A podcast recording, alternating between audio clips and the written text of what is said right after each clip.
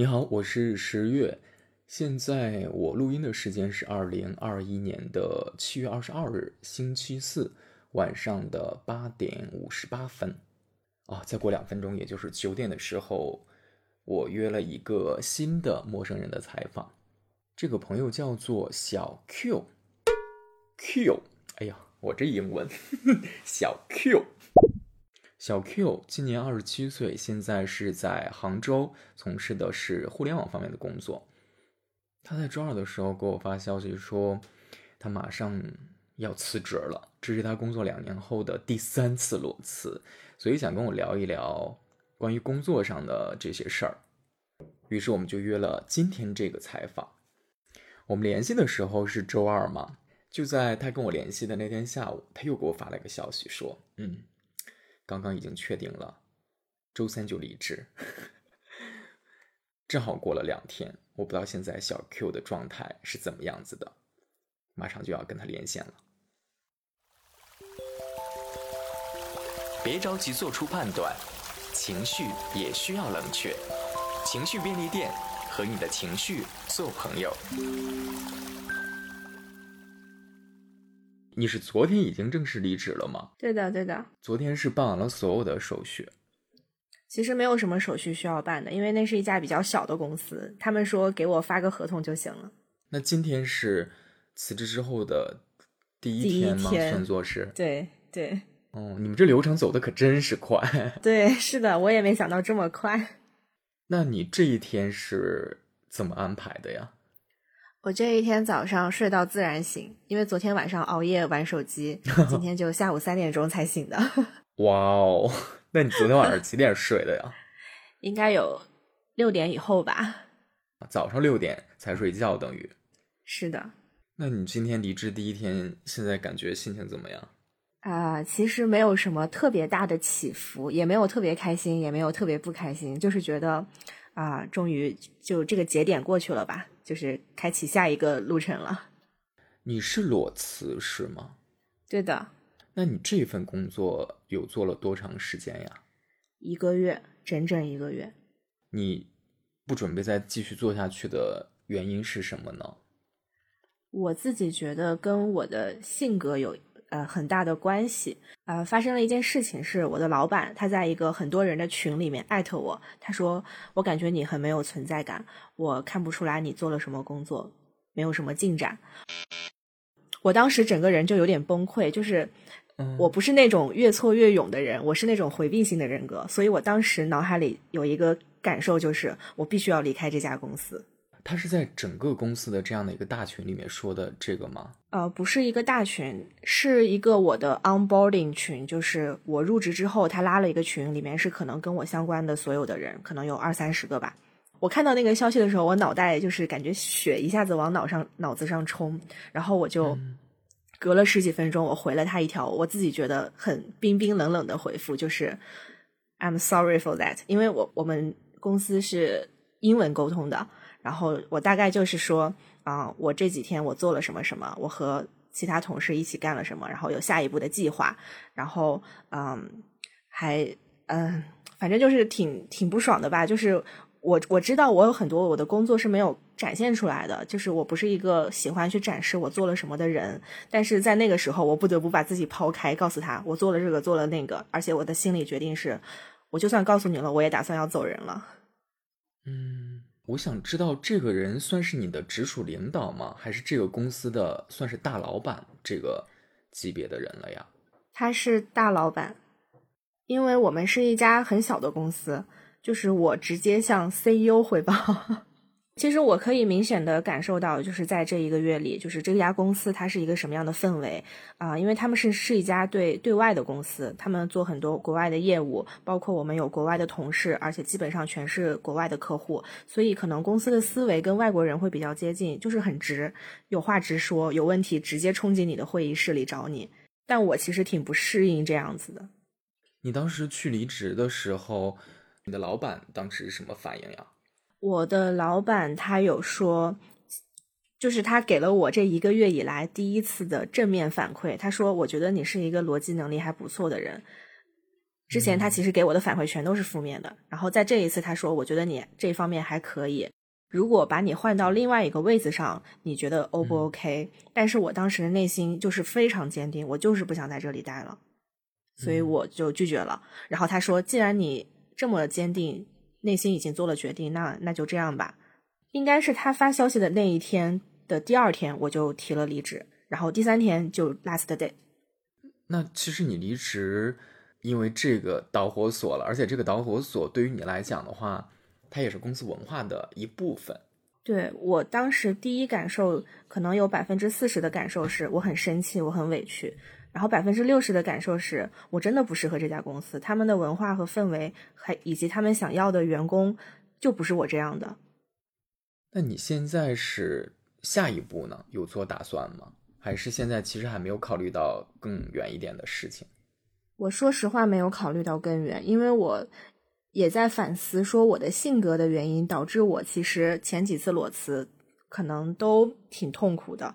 我也不确定，说我到了下一份工作之后，我能不能克服这一些，会不会还是同样的境地？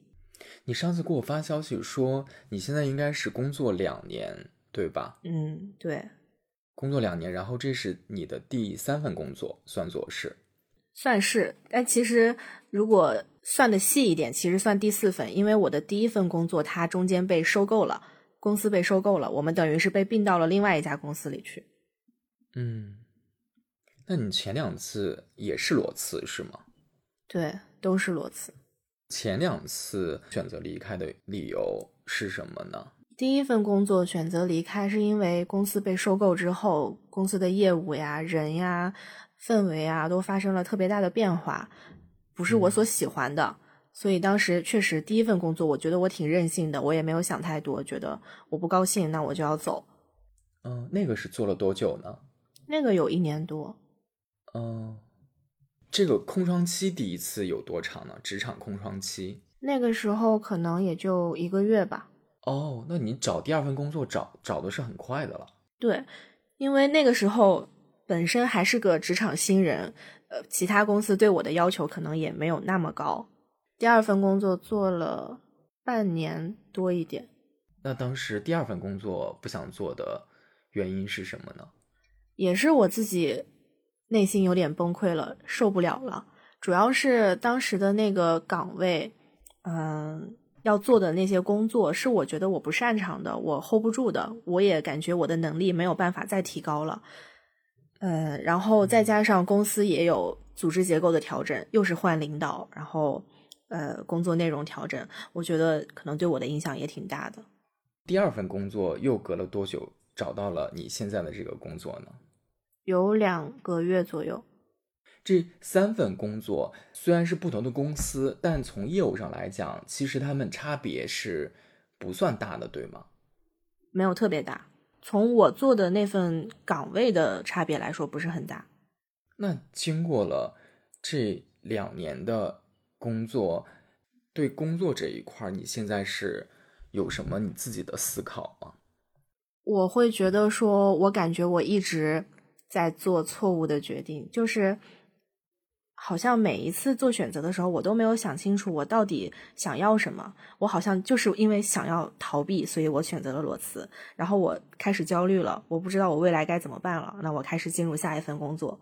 进入到新的工作之后，发现好像跟我想的不一样，或者说我觉得我我不合适，我做不到，我难受。然后我就这么积压着，积压着，又要崩溃了。然后又开始裸辞。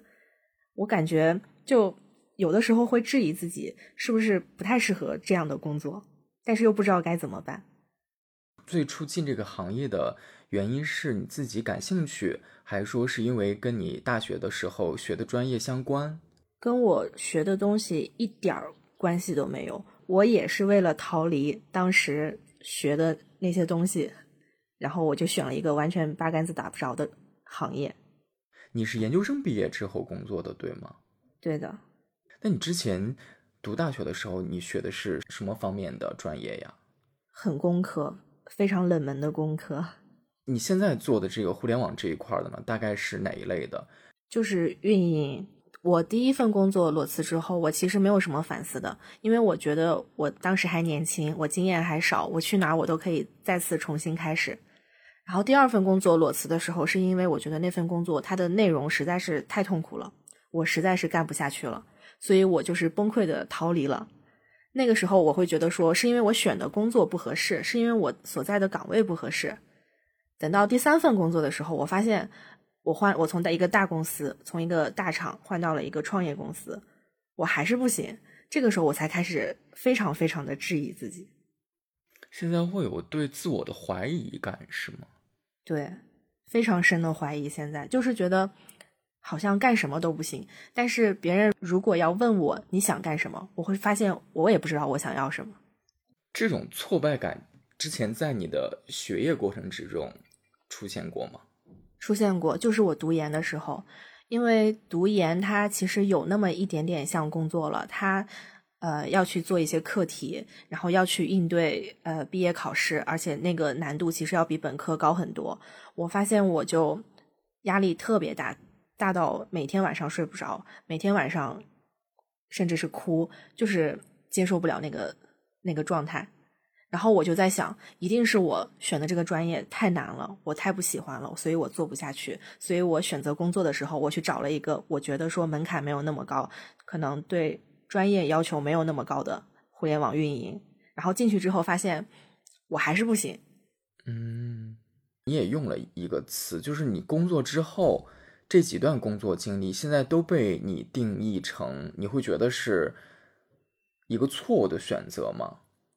对，我觉得没有成长，它是一个结果，就是我自己内心的感受。但是主要是我觉得我在做选择的时候，我会忽略掉很多东西，因为我总是去在乎他这个岗位的要求是什么，然后我努力的去达到它。但是有的时候我就忽略了，我其实自己真的很不擅长这些。那我可能一开始我就不要去跟他们有，呃，比如说去接这个 offer，或者说去逼自己去尝试。但是，一旦我在面试这个环节，我就是会有一种我比他们弱，我是被他们审视的这种感觉。我会觉得他们问我的每一个问题，我都要答到最好。如果他们拒绝了我，我就觉得这是一个失败的、失败的面试。我会把自己放得很低。但实践证明，你这次面试其实是成功的，因为你都是被选择了嘛。对。所以我后面也有在想这件事情。我面试的时候，我的表达，然后我跟他们的沟通，其实都很正常。但是我一旦进入到工作环境，我就会开始特别的不自信。呃，让我做的事情，我会觉得我没有能力做。然后实是实际上在做的过程当中，我也确实会感受到各种的难受、挫败。这种难受跟挫败，有因为对比产生吗？是因为你觉得你同样的岗位，可能你周围的同事。也都是差不多这些同样年龄的朋友们，但是你会觉得他们好像在做这件事情的时候会比你更擅长，会是这样的对比才产生你这种感觉吗？前面的两份工作其实还好，第三份的工作会有这种感受，因为我入职的时候，我会发现我的同事以及我 leader 级的人物可能年纪都比我小哦。然后他们在工作上也更加的自如。可能一开始的时候，我会对自己说，是因为他们比较熟悉，他们做了一段时间了，我是新来的。但是继续做着做着，我可以明显的感受到他们身上的那种表达也好，能力也好，去学习也好，我好像都不如他们。但是这种学习能力，你会不会觉得也是你之前擅长的呢？你的前二十五年到二十六年，甚至于在那么长的时间之内。你可能你其实都是在学习的一个状态，只是现在换了一个大的环境，你学习的东西发生了变化。每个人可能基本上大部分都是要从零开始的。嗯，如果时间能给你更多的话，这个东西会不会或者可不可以能在日积月累的会变得更好一些？我其实也相信我的学习能力，但是在。放在那样的环境下面，跟别人有竞争的时候，或者说老板眼里对你有更高的期待的时候，在那样的高压力下，我就会开始不自信，甚至是逃避。嗯，比如说我的这一份工作是需要比较强的英语的，但其实我英语没有那么好。嗯按照常理来说，我其实应该更努力的去学习英语，然后去在工作中把这个困难克服掉。但我发现我的做法就是我尽量的逃避这件事情，我什么都不要做，涉及到英语的部分我都不要参与。我会觉得这样的自己很不好，但是我又没有办法去让自己转化过来。那在这两年当中，你现在来回顾的话，你觉得你有什么收获吗？这个就是最悲惨的部分了。回顾两年，我觉得我没有任何的收获，没有任何一点吗？我觉得有的时候，可能在当下的环境里，我会觉得，哎，这个同事不错，我从他身上能学掉点东西；那个人不错，我可以跟他成为朋友。啊，这个老板不错，教我了点什么好的知识。但是把它放在如果打包在一起看，我去回顾我整个两年的生涯，我会觉得我其实都没有什么都没有。那对你现在做的这个行业来讲的话，你最开始入行的时候，因为跟你学业经历当中背景完全都是不是一个方向的，你对新的这个工作，你最开始入行的时候，至少是会有好奇跟热情的吗？会有。我刚毕业的时候，我还是觉得蛮幸运的，因为那家公司是我觉得目前待过的让我最开心的公司。一方面是它的氛围，还有它的岗位设置，可能刚好比较适合我；另外一方面也是，我觉得那个时候我还是有一点热情和冲劲儿的。我遇到了困难，我可能会迎难而上，也不是说迎难而上吧，就是我会想办法克服。但是现在就变成了一个非常逃避的人。你是觉得你遇到了一些困难，但这些困难你能明显感觉到自己是在往后躲的，而不是想去解决它。对。我其实提离职之前，我找了另外一个部门的 leader，他其实 level 应该比我高，然后我们俩聊了一下，嗯，他其实就是我的老板，就是那个 CEO 说的，希望我向那个同事学习，所以我找他聊了一下，然后他说他就是那种如果被人否定了，他就一定要证明给别人看我很强，我可以做到，遇到一座高山，他就努力的翻过去，无论怎么样都要翻过去的人，但是他说我是那种。看到困难，看到那座山，我就绕道而行。我就跟他说：“我说，也许别的地方有更好的风景呢。”然后他说：“不可能的。”然后他说：“如果你这样子遇到困难你就跑，那你这辈子都会这么平庸。如果你接受你自己这辈子都可以这么平庸的话，那我也尊重你。但是我觉得不可以这样。”你的这个同事跟你聊天的这一位，他是多大年纪的同事呢？他比我小一年。今年是二十六，嗯，对而且他也是研究生毕业，所以说其实他工作的年限也不是很高。那他说的这些话，让你是增加了你对自己的怀疑吗？你会觉得？呃，我倒没有增加对自己的怀疑，我只是特别明显的感受到，我们俩真的是完全不同的两种人。那可能在这个社会上，像他这样的人，就是能走得更远，走得更高。那我就不行。你这种不太有拼劲儿，或者说遇到事情有些时候。你就很能明确的知道，我自己好像就是不太行，所以我有可能会做不到更高的位置，或者至少不会那么快的做到一个很高的位置。如果只是就做一个普普通通的员工，你能接受吗？你有想过这个吗？我觉得我可以接受，但是我觉得别人不一定可以接受。你所谓的别人是指，比如说我上一份工作。我是喜欢安安静静的在那里把自己的事情做好的，但是我的老板觉得你不可以这样，你得把你的工作给大家看，让大家都知道你在干什么，我就做不到。然后我的同事也对我说：“你不能一直这个样子，你你不能就永远永远都在执行岗位上，那你到时候可能到了三十岁就是被淘汰。”所以他的建议是，你应该更努努力一点，早点做到管理岗吗？我觉得从他的角度来说，大家都应该努力往更高的位置走，而不是安于现状。你是怎么想的呢？你认同吗？请注意，因为小 Q 的手机突然有来电，所以接下来的几句音频之中出现了手机震动音。不要以为是你的手机响了，这段很快就会过去的。我目前来说，内心还是很迷茫的状态。我不知道该怎么办，我觉得好像让自己逼一下自己去努力去争取也挺好的，但是这么安安稳稳的平躺着也挺好的。你也不太知道到底在你的价值排序当中怎么对这些个态度做出评判，也没有办法说它是对的，也没有办法说它是错的。现在其实你自己还是一个比较拧巴、跟纠结的一个状态之中。对，就像我之前说的，我好像从来都不知道自己要什么。如果说我能说服自己安安安心心的接受这种什么都不干，一直做一个平凡的人，其实也挺好。但是我现在好像有的时候还会存在一点不甘心，或者觉得也也也可以再努力一下的这种心态。你觉得上学更容易一点，还是上班更容易一点？我上学的时候觉得想上班，但是我现在觉得上学确实更开心。上学的时候，我以为我上班了可以自己挣钱了，我的选择会更多，我可以做自己想做的事情。但是上班了，我发现，首先我我工作非常非常的痛苦，其次我赚的钱跟我花的钱可能也抵消下来，我也没有什么太多的积蓄去支持我去做想干的事儿，更别提说可能要买房呀什么后面的这些乱七八糟的东西。就觉得不想往后面去想，我不想去想未来会怎么样，我我就想现在自己开开心心、快快乐乐的，但是我又不知道怎么办。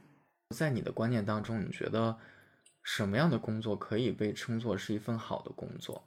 我现在觉得，对于每个人来说，可能适合自己是最重要的。那对于我个人的话，首先我要清楚我自己非常不擅长的那些东西，它一定不要有，比如说那种。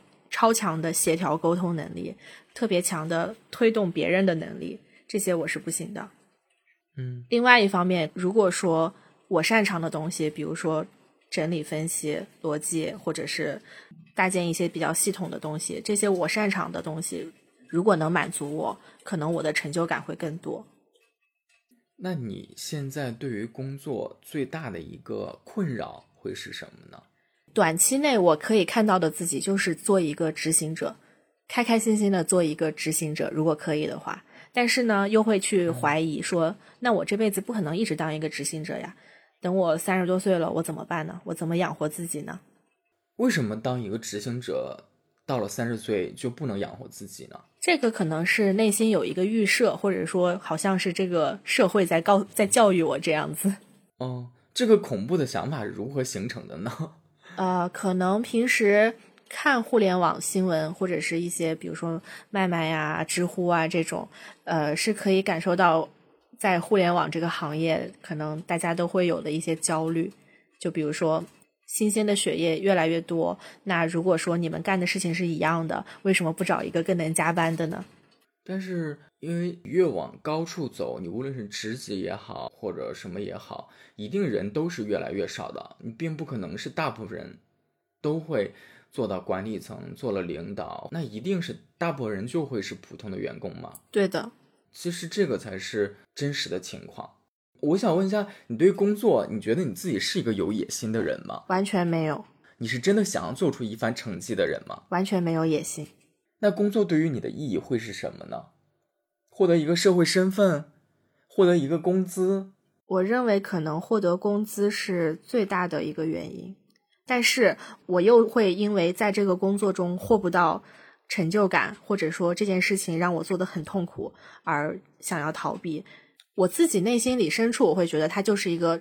赚钱的一个养自己的一个手段，但是呢，当我去工作的时候，我不自觉的会把我的那些人生价值感、这种成就感、嗯，意义又放在工作上。我之前看过一个说法，就是因为我的生活中好像只有工作，没有其他的东西，所以我整个人的尊严它都在工作上。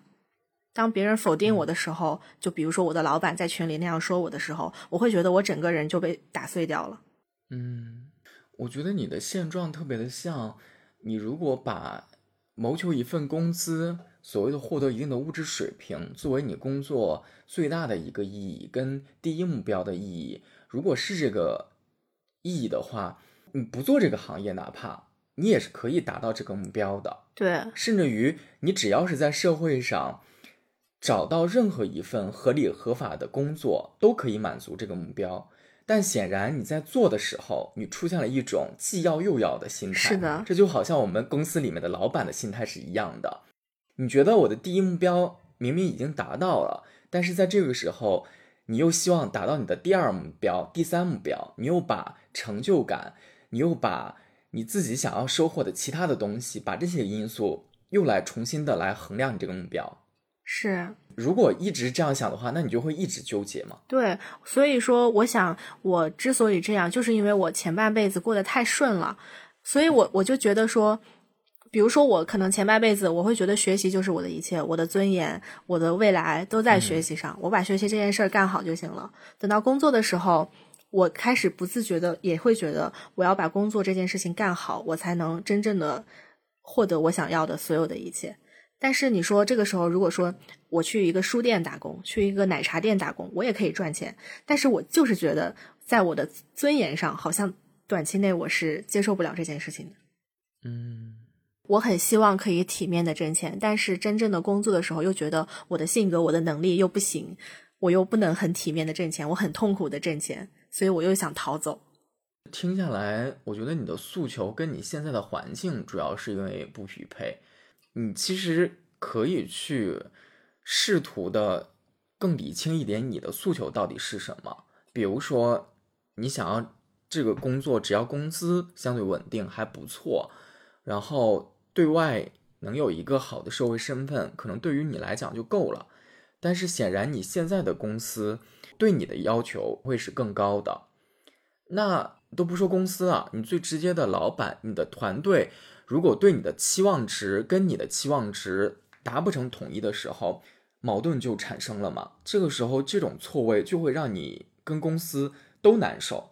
如果你的心态是一般纠结，你自己能够把这种纠结化解的话，比如说有些人他是高压之下能激起他的战斗欲，嗯，他很想证明自己。那我觉得这样的人在这样的环境下，他就可以找到他的解决方式跟途径。是的。你觉得你在工作当中，你是一个想证明自己的人吗？证明自己这件事情对你重要吗？我觉得不是很重要，但是我我可以选择不证明自己，但是我也很抗拒被别人质疑。那那这个就是两方面可能不匹配了。对，很多时候我觉得我们的性格是不可改变的，在我来看，对，这个东西不是说我觉得什么性格好，我想获得什么样的性格。你就可以改变自己，或者是获得的。对，我的行为模式就这样了。我觉得还是需要根据自己的个性去再匹配一个更适合你个性的，会更让你舒服一点，可能会。对的，但是我现在现在不舒服的点就是，我会害怕，我会担心，我会不会未来没有什么好的机会，说再遇到合适我自己的岗位了。这个行业你觉得就是一个好的岗位吗？也未必。那就是喽。嗯。难道我不做这个行业，我就活不下去了吗？或者在这个世界上，哪怕从你的认知当中，你想要更体面一点，只有这一份体面的工作吗？也不可能吧。对，对未来太久的担忧，其实你不用特别的想。嗯嗯，尤其是你如果还想在互联网行业，你自己的亲身体验已经告诉了你自己，变化太快。对，它每时每刻都在变化。这种变化是应接不暇的，而且是你作为个体都无法阻挡的。对，你在一个公司的时候，你都要应对变化，你就更何况，如果你继续做这个行业的话，那我觉得你要面对的未来的未知性跟不确定性，远比你想象的可能还要多更多。我们甚至于是无法想象这种未知跟变化的。对。而且还有一个是我自己的态度跟观点吧，但是，嗯嗯，我没有办法说这个观点就是正确的，或者这个观点就是好的，所以我很少跟周围的人特别讲我自己的想法。但因为我看到了你身上有一部分正在自我怀疑的部分，我可能是怀着一个很想跟你交流的心态在说我我的这个看法。自我怀疑的这一部分呢，就是你会觉得说。我感觉到我自己好像是一个更希望小富即安，甚至于这样的一个状态就够了。我没有更大的野心。那我是不是这样是错的？因为我才刚开始工作呀。甚至于你还会有一种年龄的焦虑感。如果要是周围的领导再给你施压的话，那你已经快要三十岁了。你作为女性，你现在还有多少时间？不再奋斗，再拼一把呢？你觉得你之后还会有机会吗？那如果我把这些个再给你加上的话，你会不会觉得你的压力会更大了？会。但是我想表达的是什么呢？我会觉得，第一，在职场当中，有些时候，我觉得大的环境毋庸置疑，他们为了效率、为了盈利、为了管理，确实是在输出一些他们觉得能更方便他们管理人的这样的一些个套路。嗯嗯。你把它叫做 PUA 也好，然后 叫什么也好，总之它会默默的形成一个这样的一个氛围，给所在工作的这个人在施压。我不能说所有公司这样是不好的，因为有些时候压力之下确实能催生一部分的生产力，但是这就是度的问题嘛。第二个呢，就是你自己可能现在面对压力跟这些个态度的时候，你还没有一个。自己非常坚信的一个观念，让自己觉得说，哦，我现在这样是不是就是错的？或者他们那样才是不是对的？是不是只有他们那样才会更好？我想说的是，不会的。我不觉得他们那样就一定会更好。有野心的人也多了去了。每一个有野心的人都可以成为管理者吗？每一个有野心的人都一定是有能力的人吗？每一个有野心又有能力的人，就一定能够获得机会吗？每一个有野心、有能力又获得机会的人，他的个性又适合团队工作吗？他能能不能够用他的情商跟他的处事方式，在他所在的那个氛围跟环境当中，能够很好的生存呢？那这样的人一定是能够成为很好的领导，或者他有机会能成为领导吗？有太多太多未知性。他们同样面临很多，有很多因素也决定了他们能不能成为一个好的领导，能不能跃升成管理层，能不能获得所谓的更多世俗意义上的这些成就，也是不一定的。嗯，所以我觉得你倒不用犹豫，我会是比较信奉，就是你需要按照你自己的节奏跟感受去生活的这类人，人跟人本来就是不同的嘛。那如果你问过了自己，你就不是一个那么有野心的人，你为什么要强迫自己有野心呢？我觉得这个事儿也很荒谬。在职场当中，每个人都一定要拼搏吗？我如果不拼搏，我只是当一个合格的螺丝钉，做好我手头上眼下的事儿就不行吗？你如果每天都逼迫自己，嗯，反而做那些不喜欢的事情。才会让自己更错位或更难受。是的，为什么要给自己找这些难受呢？啊，说的我都快哭了。因为你刚工作嘛，所以我想分享的一点就是，我最开始工作的时候，好像我也有一套思路，嗯，是我的这些成长经历跟我的教育背景告诉我说，每个人好像恨不得都要有一个梦想，嗯，我就突然有一天，我就在。想，人一定要有梦想吗？其实这个问题不是我自己突然凭空想出来的。我记得好像在，比如说我们在艺术作品里面也可以看到，我不知道你看没看过一个韩剧叫做《请回答一九八八》。嗯嗯，里面第二集好像是女主角就问过一个这个问题，她其实就是一个很可爱的一个女生，她就有一天突然问自己说：“哎，我好像我就是一个没梦想的人。”我觉得那个时候看到那块的时候，给我还挺大触动的。嗯，对啊，人为什么一定要有梦想呢？有梦想的人，我觉得挺好的，他能有一个自己特别想要做的一个事儿嘛。对。那我没梦想，我就不活了吗？我觉得没必要吧。包括于对于工作，你还可以有另外一套思维逻辑的，就是工作有些时候就是工作。对对。什么意思呢？工作可以不承载你的梦想，工作可以不一定一定要有一个宏大的意义。它小到可以解决你的温饱，让你获得社会地位。我觉得它可以有很多解读方式，是你要去找你自己心目当中你对工作的定义，跟你在工作当中想获得的。诉求是什么？嗯，只要这份工作满足你想要的那个点，我觉得就是一个好的工作。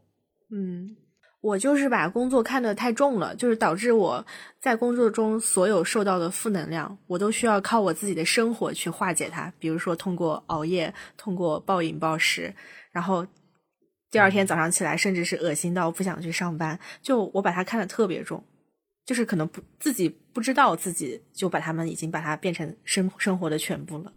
但我觉得这个也没办法，因为。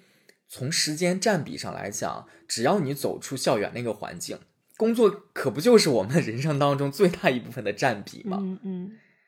所以，如果这个时候你觉得说这个工作好像也不是我兴趣爱好，嗯，也不是我最想做的，你可能你还是需要继续探索一下自己，你还是得多问问自己，你到底喜欢什么，或者你到底想做什么。对，或者说你到底你对工作你是怎么想的？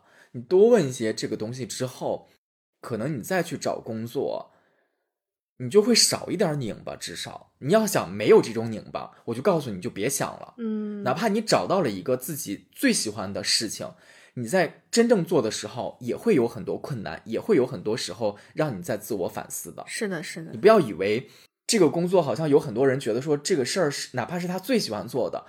他就没有烦恼了，他就因为工这个工作，他就没有你这些纠结了。不会的，嗯，这些东西永远都在的。我上一份工作裸辞的时候，我以为我想清楚了，因为我上一份工作我就是，呃，工作里面比较 PUA 严重，然后内耗严重，心里很很空虚。然后我当时给自己定的，我以为我的诉求就是，是一个不内耗的公司。好好做事儿的公司就好了，所以我来了现在这家公司。但是我现在发现这家公司确实不内耗，确实也没有 PUA，但是老板的风格和他们对人的那种要求也不是我能达到的。就可能之前对自己的了解也比较片面了，就好像经历过一个事儿，知道哦，我也不想要这个；经历过一个事儿，哦，那个其实也不是我想要的，就感觉嗯，一步一步的。你有很好的一个学历背景，你工作经验，说实话，你又没有很长。你现在刚开始工作，我觉得你还是有很多可以去尝试的机会的。嗯，任何一个新公司也不会对你有更多苛刻的要求，因为就是在这摆着嘛。因为你工作就就两年，那如果这个公司对你反而期待值特别高，那我觉得那可能是公司想多了。对，是我倒觉得你倒不用有有这种负担。反正找工作嘛，就我们如果觉得这个工作不错，你想获得，你肯定还是很端正自己的态度，要去争取这个嘛。啊，我现在听下来，我也没有觉得你你哪一个地方你是想想错了，你没有错。嗯，啊，就是你可以把它理解为你同事跟你老板，你说他们有问题吗？我也没有觉得他们有问题，只是我们每个人对工作的诉求是不一样的。嗯嗯，我们每个人个性不同，所以我们在工作这个场域下。表现出来的行为方式就是不同的，你不用用他们的标准去要求你自己。当他们说那些标准的时候，那你就默默的听着就好了。如果你能默默的接受，那这个环境我觉得你还是可以带的。但如果你的个性是属于你就是没有办法跟你的领导、跟你整个大的工作环境去匹配，嗯，你就别挣扎了。这种东西都已经让你很难受的时候，你就不可能做好这个工作的。你就放手自己去寻找新的一个机会也好，环境也好就可以了。因为团队氛围跟你的周围的同事在工作当中确实是很重要的一个环节。我们大部分工作是需要群体作战的，这些人都决定着你你的工作的这个幸福度跟满意度有多高，你愿不愿意长期的做下去。唯一有。最后一个小小的建议，或者说小小的忠告吧，就是凡是遇到问题的时候，那我都选择放弃，或者说那我把这个东西变成一个习惯性的放弃，我觉得那这个肯定还是不行的。有些时候，真正让你觉得不舒适的时候，你也可以试着去做一下挑战。嗯，你把那些不舒适，看你自己到底能不能挣脱出来。因为有很多时候，你想发生质变的话，还是需要你在克服困难当中完成。有可能你会发生一个新的质变，但是也不是啥困难都是瞎克服的哈。我有些时候也告诉自己，我想说，我知道公司给我这份钱是为了让我去解决问题的，但我真的不是超人，我不可能解决每一个问题。当如果公司也有那种氛围，说恨不得他对你的要求是让你百分之百的解决问题的时候，我觉得公司有些时候也想多了。这也是我 前几份工作有些时候我选择离职，跟你的某一部分心态其实也蛮像的。我们作为自然人，不可能没有这些想法，你只是能意识到。你不要把这种放弃做成习惯性的放弃，我觉得就 OK 了。嗯，我这边其实想跟你分享的是这些，我不知道你现在是不是会好了一些。我觉得会吧，因为我本身就是也是可能原生家庭的影响或者什么的，我其实就是属于对自己属于比较偏否定的那种人。然后可能在学习状态里，我会觉得，呃，只要我考出好的成绩，他就是对我的肯定，我不需要自己去否定我自己了。